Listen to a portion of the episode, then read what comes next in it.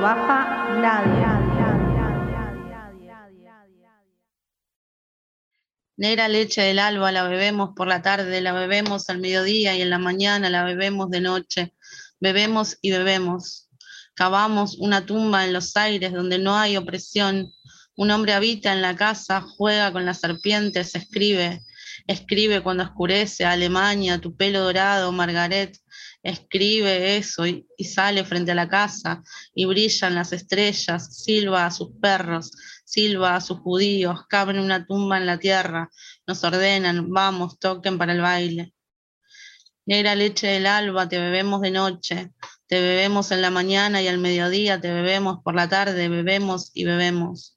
Un hombre habita en la casa, juega con las serpientes, escribe, escribe cuando oscurece a Alemania, tu pelo dorado, Margaret, tu pelo cenizo, Sulamit, cavamos una tumba en los aires donde no hay opresión, grita, ustedes caben más hondo en la tierra donde los demás canten y toquen, empuña el fierro en el cinto, lo blande sus ojos son azules, ustedes entierren las palas más hondos, los demás sigan tocando para el baile. Negra leche del alba, te bebemos de noche, te bebemos al mediodía y en la mañana, te bebemos por la tarde, bebemos y bebemos. Un hombre habita en la casa, tu pelo dorado, Margaret, tu pelo cenizo, Sulamit, juega con las serpientes. Grita, toquen más dulcemente la muerte, la muerte es un maestro de Alemania. Grita, tañan más sobriamente los violines para que asciendan cual humo en el aire, para que tengan una tumba en las nubes, donde no hay opresión. Negra leche del alba, te bebemos de noche, te bebemos al mediodía, la muerte es un maestro de Alemania, te bebemos por la tarde y en la mañana bebemos y bebemos. La muerte es un maestro de Alemania, su ojo es azul, acierta con bala de plomo, te acierta preciso, un hombre habita en la casa, tu pelo dorado, Margaret, atiza a sus perros contra nosotros, nos regala una tumba en el aire, juega con las serpientes y sueña en la muerte en un maestro de Alemania. Tu pelo dorado, Margaret, tu pelo cenizo, Sulamit. Paul Selam. Bienvenidos a otra edición de De Acá no se baja nadie, con este poemón un poco pesado. Programa número 13. Hola, Cari. ¿Cómo estás? Hola, Rami, bien. Acá acá estamos, en este día eh, caluroso. Sí, eh, sí, casi, casi verano. Eh, ¿Sabes qué pensé que era? No sé por qué me hice, la, me hice la idea de que era de Margarit Duraz, cualquiera, porque decía Margaret, pero no decía Margarit. qué zarpado, qué denso, ¿no? qué denso. Esas, me quedé, bueno, pues, obvio con las repeticiones, ¿no? Pensaba como en esa, esas palabras súper opuestas, ¿no? Que, o sea, dice, negra, dice negra leche, ¿no? Em, esa, esa oposición súper fuerte y esas repeticiones, ¿no? No sé, a mí me daba como una cosa, viste, medio inevitable, ¿no? Como una cosa que se repetía todos los días, ¿no? Porque además dice algo de, te vemos a la mañana, a la tarde, a la noche, todo el tiempo, ¿no? Todos los días, todo, siempre lo mismo, ¿no? Bueno, hace referencia a Alemania. Y me encantó estas imágenes que hablaba de, enterrar o de hacer tumbas eh, en el aire, en las nubes, ¿no? Eh, Donde no hay opresión. Me, pareció maravilloso, ¿no? Esa, esa, sí, ese lugar, ¿viste? El, aire como algo, sí, como, eh, algo inexistente, algo súper eh, liviano, que no se, puede, no se puede tocar, ¿no? No se puede agarrar. Paul Celan. Paul Celan. El poema se llama Fuga de muerte. y claramente, bueno, claramente habla de la Alemania nazi, ¿no es cierto? Sí, sí. Me parece que es más claro imposible. Claro. ¿Él, él que era francés? No, ah, ya te digo. ¿Sabes que conseguí la, la obra completa de él? Está en internet. Cualquier cosa la pueden pedir por, por mensaje. Mira, era rumano, de origen judío y habla alemana. Y después se fue a vivir a París. Mirá, ¿no? Ah, y, y se. Y se mató, tirándose al río Sena. A sus 50 años. Tremendo, no sabía ese dato. ¿Qué se estaría escapando? En los 70, ¿no? Ah, no, ya, ya está, claro. Ah, ya había pasado. Mirá, no, no lo. O sea, lo conozco por vos. No. desconocía de. Lo desconocía al autor. Em, Oh, muy- bueno, muy esto, fuerte. esto que te digo de que conseguí la obra completa, eh, este poema pertenece al primer libro y en el primer libro eh, usa mucho, mucho las repeticiones y el verso largo, ¿viste? Me parece súper interesante cómo, cómo va marcando un ritmo propio. Una de las cosas que más temía era a la hora de recitarlo era, era eso, como no perder el ritmo que te marca el poema. Pero la verdad que una vez que entras es casi como un mantra. Te bebemos y bebemos, te bebemos, no, no sé qué, como tiene una sonoridad tan propia el poema y eso que está traducida, ¿eh? eso que es un poema traducido. Sí, Pero ah, así todo tiene una sonoridad muy propia. sí, igualmente siempre creo, más allá de cómo está escrito, ¿no? El momento en el que uno le pone la voz, sea. Eh, varía de, de- de- de persona a persona, ¿no? Em, pero sí, el machaque de las, de las repeticiones es. eh, creo que es, es un, es un gran recurso la repetición. eh, cuando se utiliza de un buen modo, ¿no? Hay, hay veces que la repetición no, no, no juega, no funciona, ¿viste? No, no sé muy bien a, a qué se debe. Em, Mm. no, no sé muy bien, pero eh, está, está genial. Está. Pa- Para mí, en este caso, lo que, lo que hace con la repetición es, es un poema que tiene cuatro estrofas y en la primera, bueno, me estoy poniendo nerd, parame en cualquier, pará- parame. Pero Basta. empieza... bueno, me, me Basta para mí, basta para todos. No, mentira, dale, dale. Eh, empieza diciendo te vemos al mediodía y a la mañana, te vemos por la tarde, no, te vemos por la noche, te vemos por la tarde, eh, vuelve a decir te vemos por la tarde, y después ya al final es una mezcla de todos los elementos, porque es un poema que mm, para mí la repetición se sostiene porque tiene varios elementos, la serpiente, el maestro, cavar la tumba, los violines y las personas que aparecen, ¿no? Margaret y Sulamit. Entonces, al tener tantos elementos se puede sostener la repetición, pero si solamente eh, fuera la leche negra y el maestro de Alemania, por ejemplo, sería más difícil y no podría ser un poema quizás tan largo y, y tan sostenido. Sí, qué, qué imágenes, qué mezcla de, de- de cosas, ¿no? Las serpientes, de repente aparecen violines, todo muy perturbante. Eh, Todo muy perturbador, sí. Bueno, gracias, gracias por, por traer este, este poemón, Cari. Bueno, de nada. Ahora vamos a pasar, nos trajiste un flash poético. Les he traído un flash poético.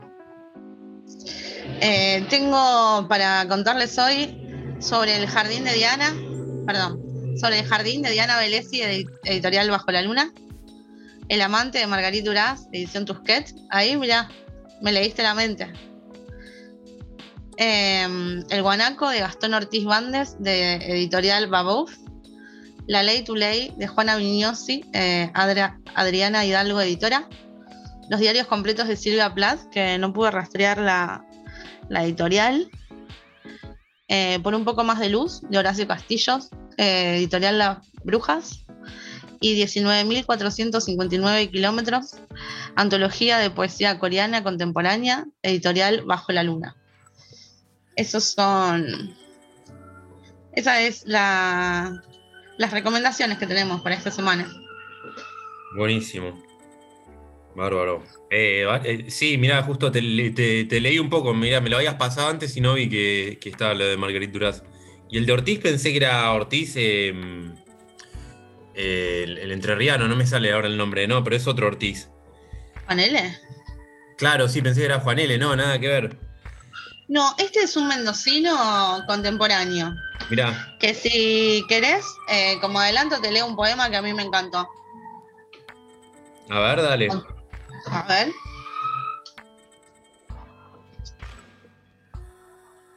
Uy, pensé que era el primero, para. Bueno, si querés lo, lo busco para el próximo bloque. Dale, dale, hacemos ¿Eh? así. Dale. Varios libros de. de Bajo la Luna, ¿no? Había dos: el de Velesi y el, el de poesía con- coreana contemporánea. Sí. Hermosos libros. Y pasa que es linda bajo la luna. Sí, Una re linda editorial. linda editorial. Bueno, eh, hasta ahí. Nos vamos al corte. Encontré el poema. Entonces no nos vamos nada. No nos vamos nada. Bueno, leo este poema y nos Dale, vamos dale. al corte. El guanaco. Estoy feliz. Estoy embarazado y no de un bebé humano, sino de un guanaco, que tras, bebe que tras breve suficiente veterinaria crianza arrojaré de mi seno a la cordillera. Después de tantos y tantas que murieron en los experimentos incontrolables del amor, aprendí por fin a dar vida conmigo mismo, a repoblar la naturaleza yo solo. Por eso mi cesárea será un araquiri, con nomás la luna llena y la intemperie, para que nazca mi guanaco de varón, hijo del dolor que ya camina sobre un charco amniótico de sangre, por un corte de helada soledad, un balido indemne. Me cosí mal con viento que traía disparos de caza y arroyos con veneno de la técnica del siglo. Pero unos yuyos se acercaron y entre, cuan- y entre unos cuantos me ayudaron. Y así, después de la tela lo vi, ir a jugar con los otros guanacos del valle, divinos, igualitos a él. Sin comentarios. Malditamente gráfico. ¿Te Ah, gustó? sí, Genial. bueno, ahora sí. Ahora sí nos vamos al corte. Hola, de acá no se baja nadie. Mi nombre es Romina Freschi y voy a leerles un poema que escribí para otra poeta, amiga, contemporánea, Patricia Hauerbaum o Patricia. El poema se llama Visitar a la abuelita. Oír a medias, con soquetes, desoír, oír de veras, ir de veras. En el trueno del retruécano, el calambre del calambur, para oírte mejor, en un lobe de abrigos rojos, oír mejor zapatos, abanicos, abanitos humeantes, antes oír, mejor lo que mejor pueda, oír o interpretar, digámoslo, es interpelar, pelar ahí un sonido, perlar ahí un sentido, del entredicho cable chisporroteante, resistencia caliente, conductora de fuerzas, del tanteo, tambor y leo, trastoco, sí, todo lo que oigo, acomodo, sí, como melones, para el mejor oír, que no es ver, pero imagen sí, proyecta, sí, cine, moral acuosa, que humecta y deja fluir, lubrica un nudo, afloja faja, desvía al leñador, lo que nos lleve del instante al instante nuevo, paz de la noche, pack de continuidad del éxtasis.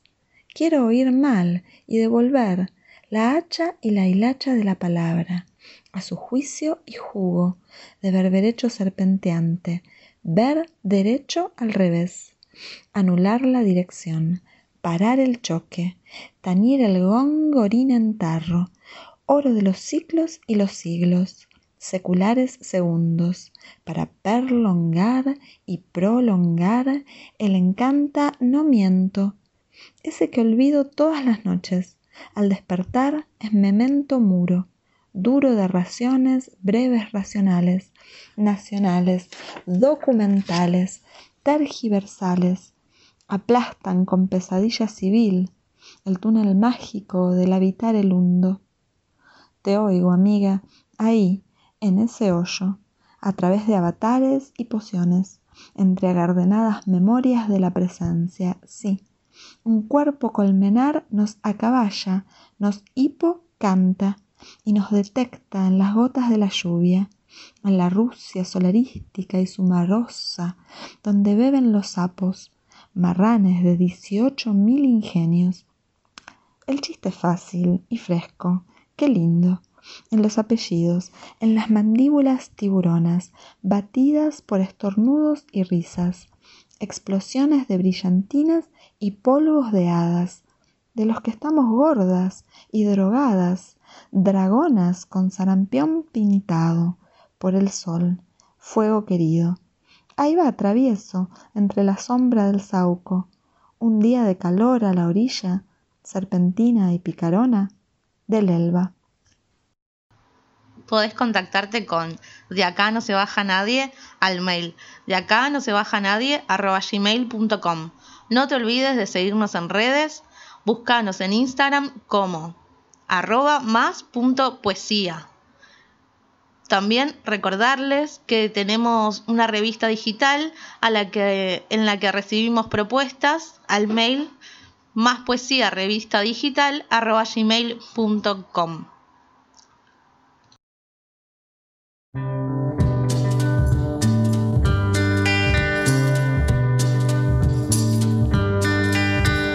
Sueñas el príncipe azul, nena chiquita eres tú, de queso tendrás, donde la luna saldrá. Ah, ah, ah.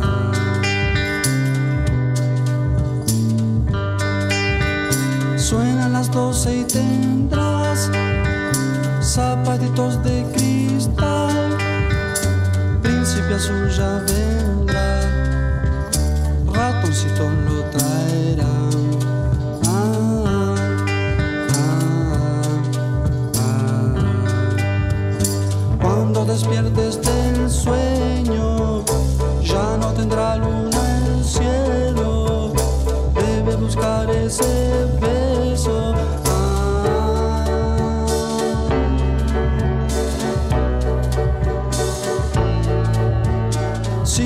sueño mejor, bosque cantado tendrás, junto al conejo tambor, blancas ardillas vendrán.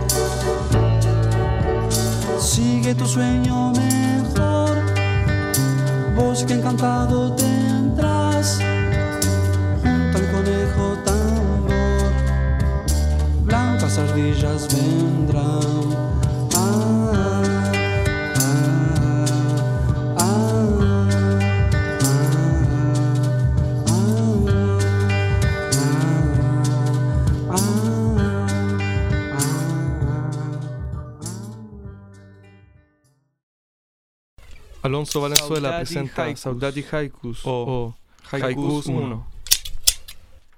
Nuestra distancia parece un castigo, pero es un don. Rememorando tus caricias, tu dolor. Ya amanece. El despertador desespera. Agota. Estoy sudando. La necesidad me toma, me deshace. ¿Qué haré ahora?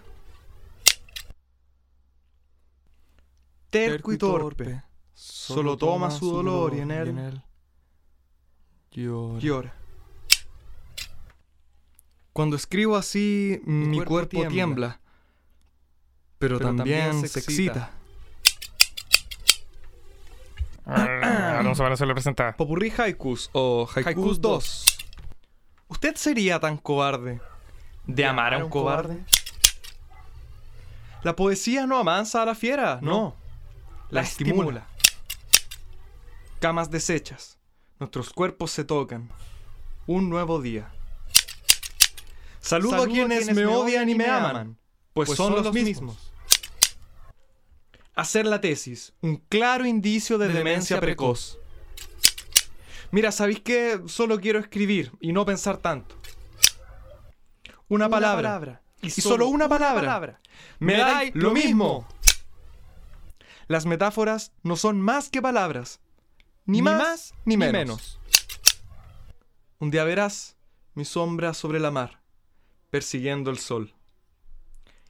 ¿Y cuál girasol encontrar esperanzas un día soleado?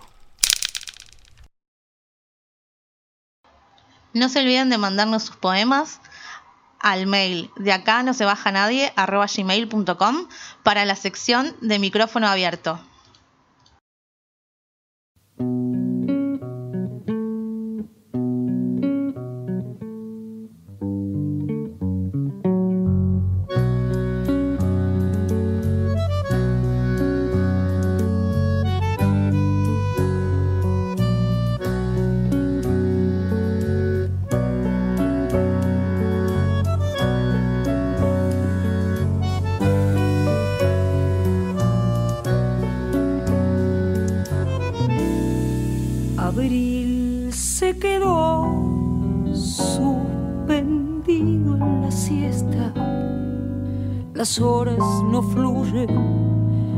Quieren morir.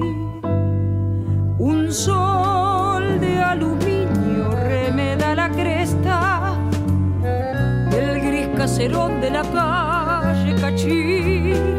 Las mismas veredas de tarde me cuentan historias perdidas flotando en abril.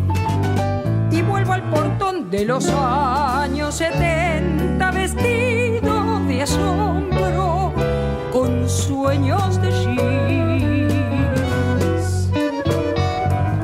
Pompeya no olvida que allá en Famatina vivía una piba carita de anís amor de rayuela, perfume de esquina. Hoy la andan buscando también en abril. Sabe, tal vez ella siga soñando y ya no recuerde la calle Cachí. Al menos que sepa que la anda buscando desde hace ya tanto su abuela Beatriz.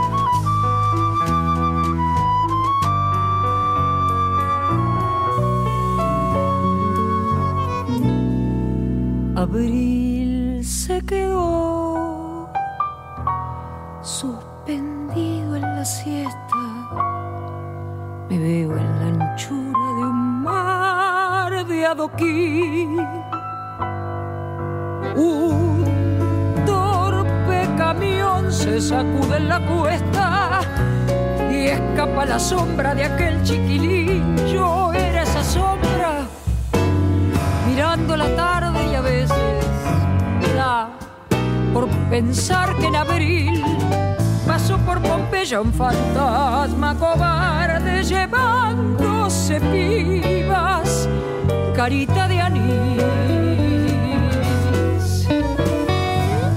Pompeya no olvida que allá en Famatina vivía una piba carita de anís amor de rayuela, perfume de esquina.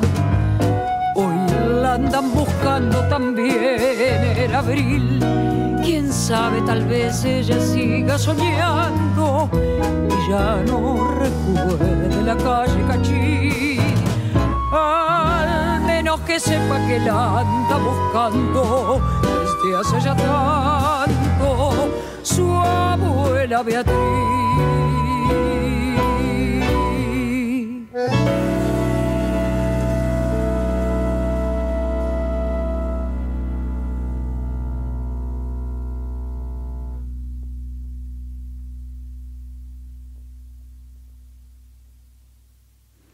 Palabra prohibida. Bastó que mencionara la palabra privilegiada para que el fuego arda con toda su furia. La niña competitiva se vio afectada. La niña productiva renegó de mi análisis. La niña, sí, la niña, dejó fluir todo su enojo. A ella se sumó una muchacha usurpadora de la verdad absoluta. La vida funciona así o asá. ¿Entendiste, Benito? No importa el asunto, la supuesta razón siempre drenará de su errónea interpretación, de su manifiesta intolerancia. Ese es el problema. Mis palabras navegan en diferentes direcciones, contrarias, por supuesto, a las convenciones sociales, y eso las exaspera hasta el ridículo. Nuestra amistad explotó como el edificio de la AMIA, como la zona financiera de San Isidro. Ahora mi guarida es el café de enfrente, puesto que ustedes ya me expulsaron de su quimérica hermandad. Necesito gritar siempre.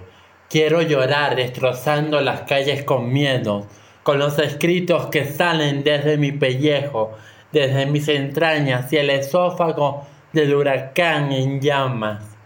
Quizás quiero transfigurarme en la profundidad de bestias. Quiero ser alma desnuda, viviente. Tal vez lo único que quiero es ser poesía. Lo único que sé es actuar como escritor. Por supuesto, derramé las puertas del silencio, cerrando la boca de la calle de mi pasado. Quiero escapar, pero soy insomnio, cansancio y ojeras. Ahora estoy sintiendo calles de lágrimas que dejan charcos de versos, sentimientos acumulados de polvo. Ahora derramo hilos de sangre que salen del papel mientras me siento olvidado. Tejo letras sanguíneas sacadas de mi espalda.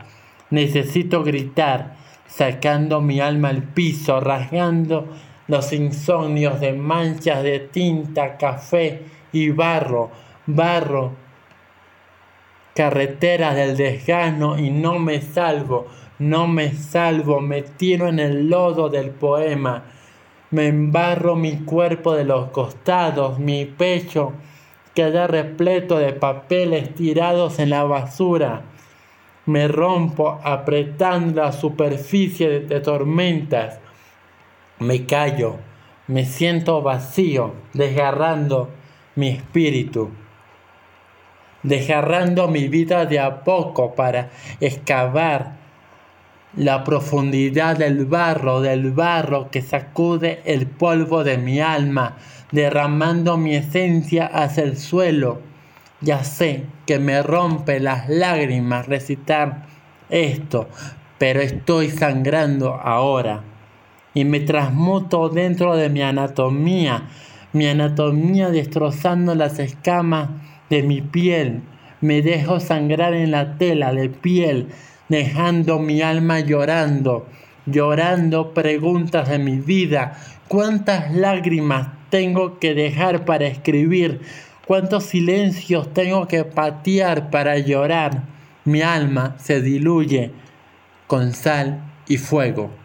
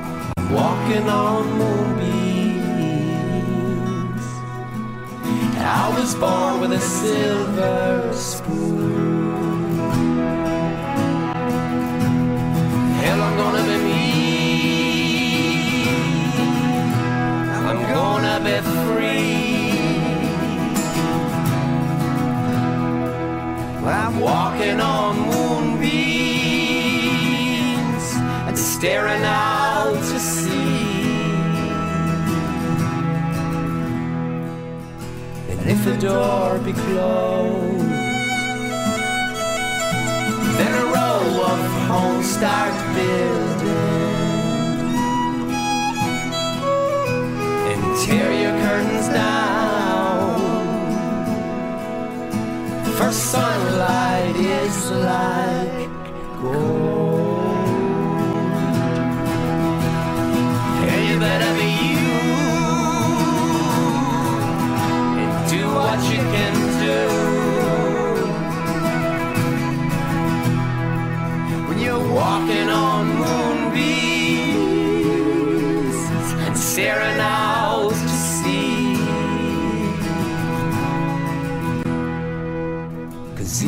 Skin was soiled, how long do you think before they'd start digging? And if your life was gold, how long do you think you'd stay living?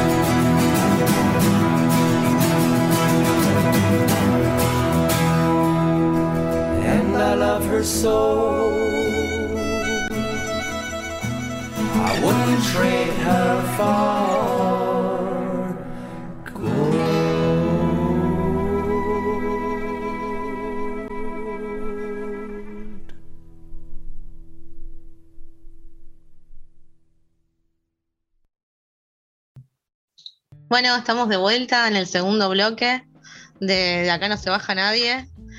Eh, contentes por todos los audios que nos llegan para el micrófono abierto. Así que sigan mandando, eh, que nosotros eh, lo agradecemos. Em, Rami, vos puede ser que, bueno, puede ser no. Tenemos una sección que se llama Conocías A, que la venimos haciendo una vez al mes más o menos. Así que esta vez está a cargo del querido Rami. Así que. Rami, ¿qué nos trajiste? O cuando, cuando no tenemos otras ideas, metemos un conocidas a. Eso no se cuenta. Ahí está, bueno, todos, a todos no se nos acaban las ideas a veces. Sí, es verdad, somos humanos. Hoy, hoy les traigo. Hoy traigo un poeta que para mí realmente fue un hallazgo. Se llama Horacio Castillo. Eh, es un poeta que ya falleció, falleció en 2010. eh, entre otras cosas, escribió ensayo, eh, tradujo poesía, poetas griegos clásicos, eh, contemporáneos, y fue traducido eh, a varios idiomas afuera, ¿no? Al francés, al italiano, al portugués, al griego. Me sorprendió mucho eso, porque eso es un dato que lo encontrás muy poco. Y no sé, eh, apenas por un solo poema de él, que lo, conocí mediante la, carrera, ¿no? En, eh, de Artes de la Escritura, que nos dieron una antología. eh, leí un poema de él y un solo poema, la verdad me, me quedó como resonando muchísimo y después se me ocurrió buscarlo. Me costó muchísimo conseguir el libro de él. Y bueno, y, la poesía de él es un poco. Creo que tiene, tiene como mucho, mucha, mu- mucha elaboración, ¿no? Son estos poemas que están construidos. Están construidos y después como que se les mete una idea, ¿no? Esos que, que te. sí, eh, que, que tienen como, como, como una idea, ¿no? No es solo representar imágenes, ¿no? Más allá de que siempre la poesía es un poco eh, una manifestación de diferentes formas de belleza. Y, y bueno, eh, él en algún momento como que recurre mucho a, a los mitos, ¿no? Para escribir. Eh, retoma algunas, eh, algunos mitos muy conocidos, ¿no? Retoma el de, el de Eurídice, ¿no? Y, y lo cambia y en un momento dice que en realidad Orfeo la dejaba a propósito a Eurídice, no sé por qué historia no lo leí. Eh, hay otro que se llama Anquises sobre los hombros, también otra figura de la mitología. Em, y bueno, sí, o sea, al que es eh, afecto a todo este tipo de, de material, el- lo que tiene que ver con la mitología, eh, se lo súper recomiendo porque le, va, tiene como más facilidad que quizás esa gente que no le atrae, ¿no? La, la mitología.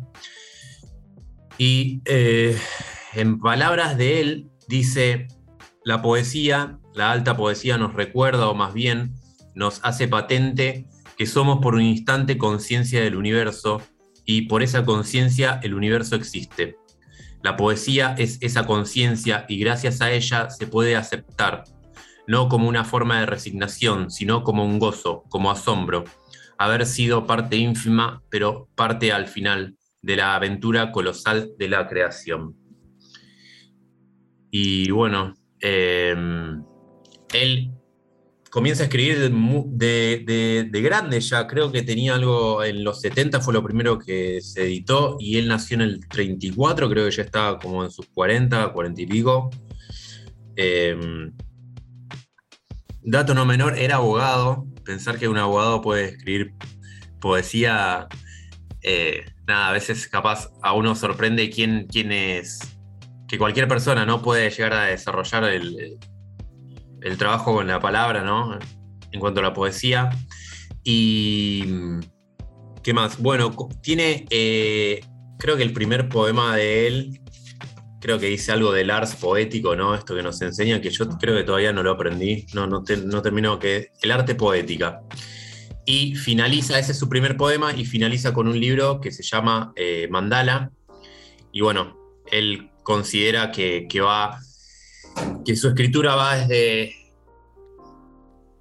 desde lo material, ¿no? O desde lo más eh, concreto hacia lo más abstrac- abstracto y, metafísico, ¿no? Como una evolución. Es realmente, es realmente maravilloso. A mí, a mí me, me encantó. Les voy a, les voy a leer dos o tres poemitas. Hay uno que lo voy a dejar para abrir un programa porque me parece me parece brutal el poema y además es un poco largo, que es el que, por medio del cual lo conocí. Se llama La ciudad del sol. Se los dejo ahí el título si lo quieren buscar. Les va a volar la cabeza. Leo dos o tres cortitos. Para Dale. ser recitado en la barca de Caronte. El paisaje es más hermoso de lo que habíamos imaginado.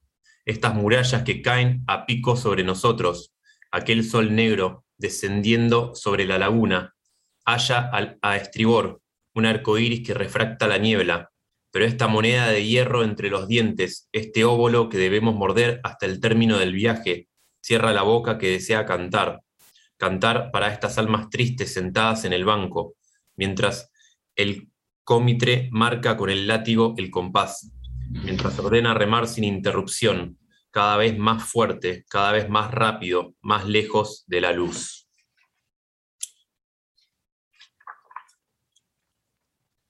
Navegante solitario. Desde ahora, cada milla que navegue hacia el oeste me alejará de todo, han desaparecido las señales de vida, ni peces, ni pájaros, ni sirenas, ni una cucaracha zigzagueando en la cubierta, solo agua y cielo, el horizonte destruido, el mar, que canta como yo siempre la misma canción, ni peces, ni pájaros, ni sirenas, ni esa extraña conversación en la sentina que el oído percibe en las horas de calma, solo agua y cielo, el rolido del tiempo. A la noche, la estrella a chernar aparece en la proa, entre los obenques Aldebarán a estribor, un poco más arriba del horizonte, Aries, entonces a río, duermo, y la nada mansamente viene a comer de mi mano. Bueno, y así podría seguir toda la noche. Eh, Encontré acá el de Eurídice. Ah, ¿lo encontraste? A ver, léelo. ¿Lo leo? Dale, dale. A ver, ¿dónde está? ¿Dónde está? Se La llama Eurídice. Dice Eurídice. La ansiedad me dominó y luego la inquietud cuando supe que venías. Horror de que me vieras así, con este tocado de sombra, el pelo sin brillo, el pelo que el sol no se cansaba de dorar. Terror también de que no fueras el mismo, el que permanecía en mi memoria, y al mismo tiempo curiosidad por ver de nuevo un ser vivo. Hace tanto que nadie venía por aquí, tanto que nadie se, lle- se llevaba un alma o un perro, que cuando oí tus pasos y tu voz llamándome, cuando por fin te estreché, más que a ti estaba abrazando la vida. Después tu calor me condensó, me secó como una vasija y caminé por el sombrío corredor, otra vez con aquella máquina atronadora dentro del pecho y un carbón encendido en medio de las piernas. Caminé de tu brazo, imaginando ya la luz, los árboles junto a los cuales caminábamos, aquella habitación llena de espejos donde flotábamos como dos ahogados, hasta que de pronto tu paso se hizo nervioso, tu pensamiento se espantó como un caballo y vi que tratabas de desprenderte de mí, de librarte de la trampa de la materia mortal. No te vayas, supliqué, no me dejes aquí, déjame ver de nuevo las nubes y el sol, suéltame por el mundo como una potranca tracia pero tú ya corrías hacia la salida y durante siete días y siete noches oí cómo llorabas, cómo cantabas en la ribera del río infernal nuestra vieja canción. Lo lejano, solo lo más lejano perdura. ¿Se asustó? ¿Te asustó? ¿La abandonó? La abandonó, la dejó tirada ahí en el inframundo. Parecía. Parecía una versión como mucho más. eh, ¿Eran humanos ellos? Parecía una versión no. un poco más. Más real de, de ella. Así, Eurídice ah, era, era una, una ninfa. Claro. Bueno, estaba un poco más eh, humanizada, Humanizada. ¿no? Como sí. Estaba bueno, creo, como. Sí, trata como de.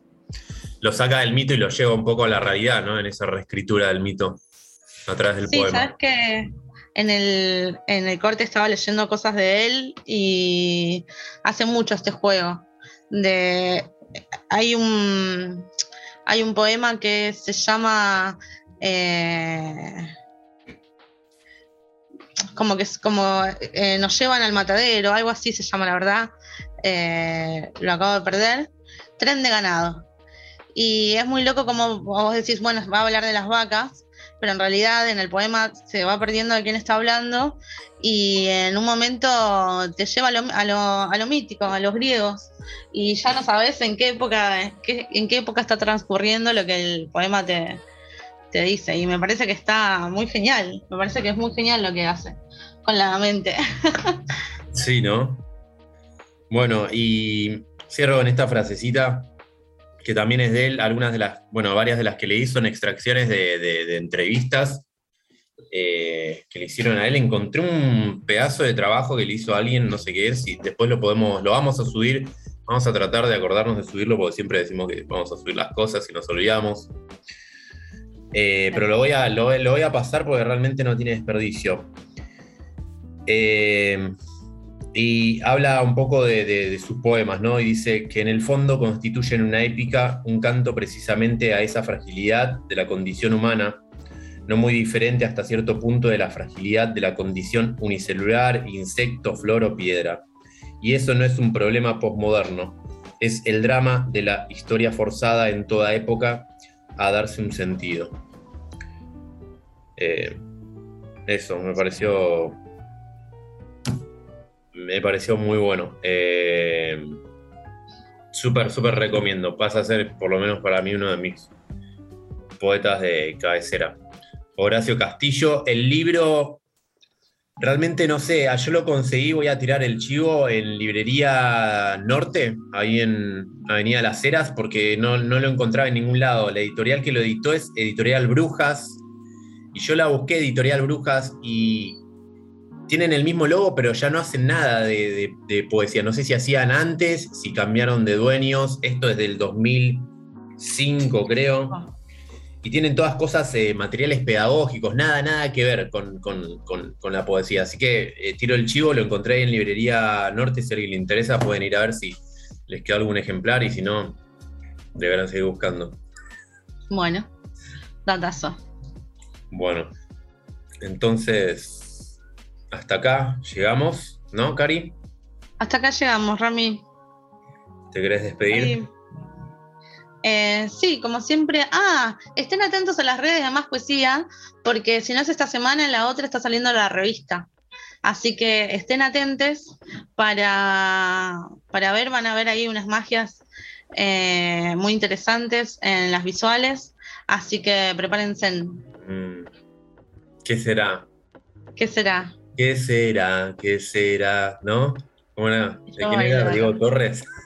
Ah, no sé. ¿Qué diablos? ¿Qué hago cantando eso? Bueno. Entonces, hasta acá Bien, llegamos. llegamos. Esto fue eh, programa número 13, una nueva edición de, de acá. De acá se no baja Baja nadie. nadie. Gracias a Numbarton, gracias Martín, nuestro... eh, eh, no, no es la palabra editor, pero no me sale. Sonidista. Sí, no sé. Gracias, Martín. Y perdón por tanta desprolijidad. Tampoco. Gracias a nuestra productora Gaby y un saludo para todos. Nos vemos el próximo domingo. Un beso, Cari. Un beso.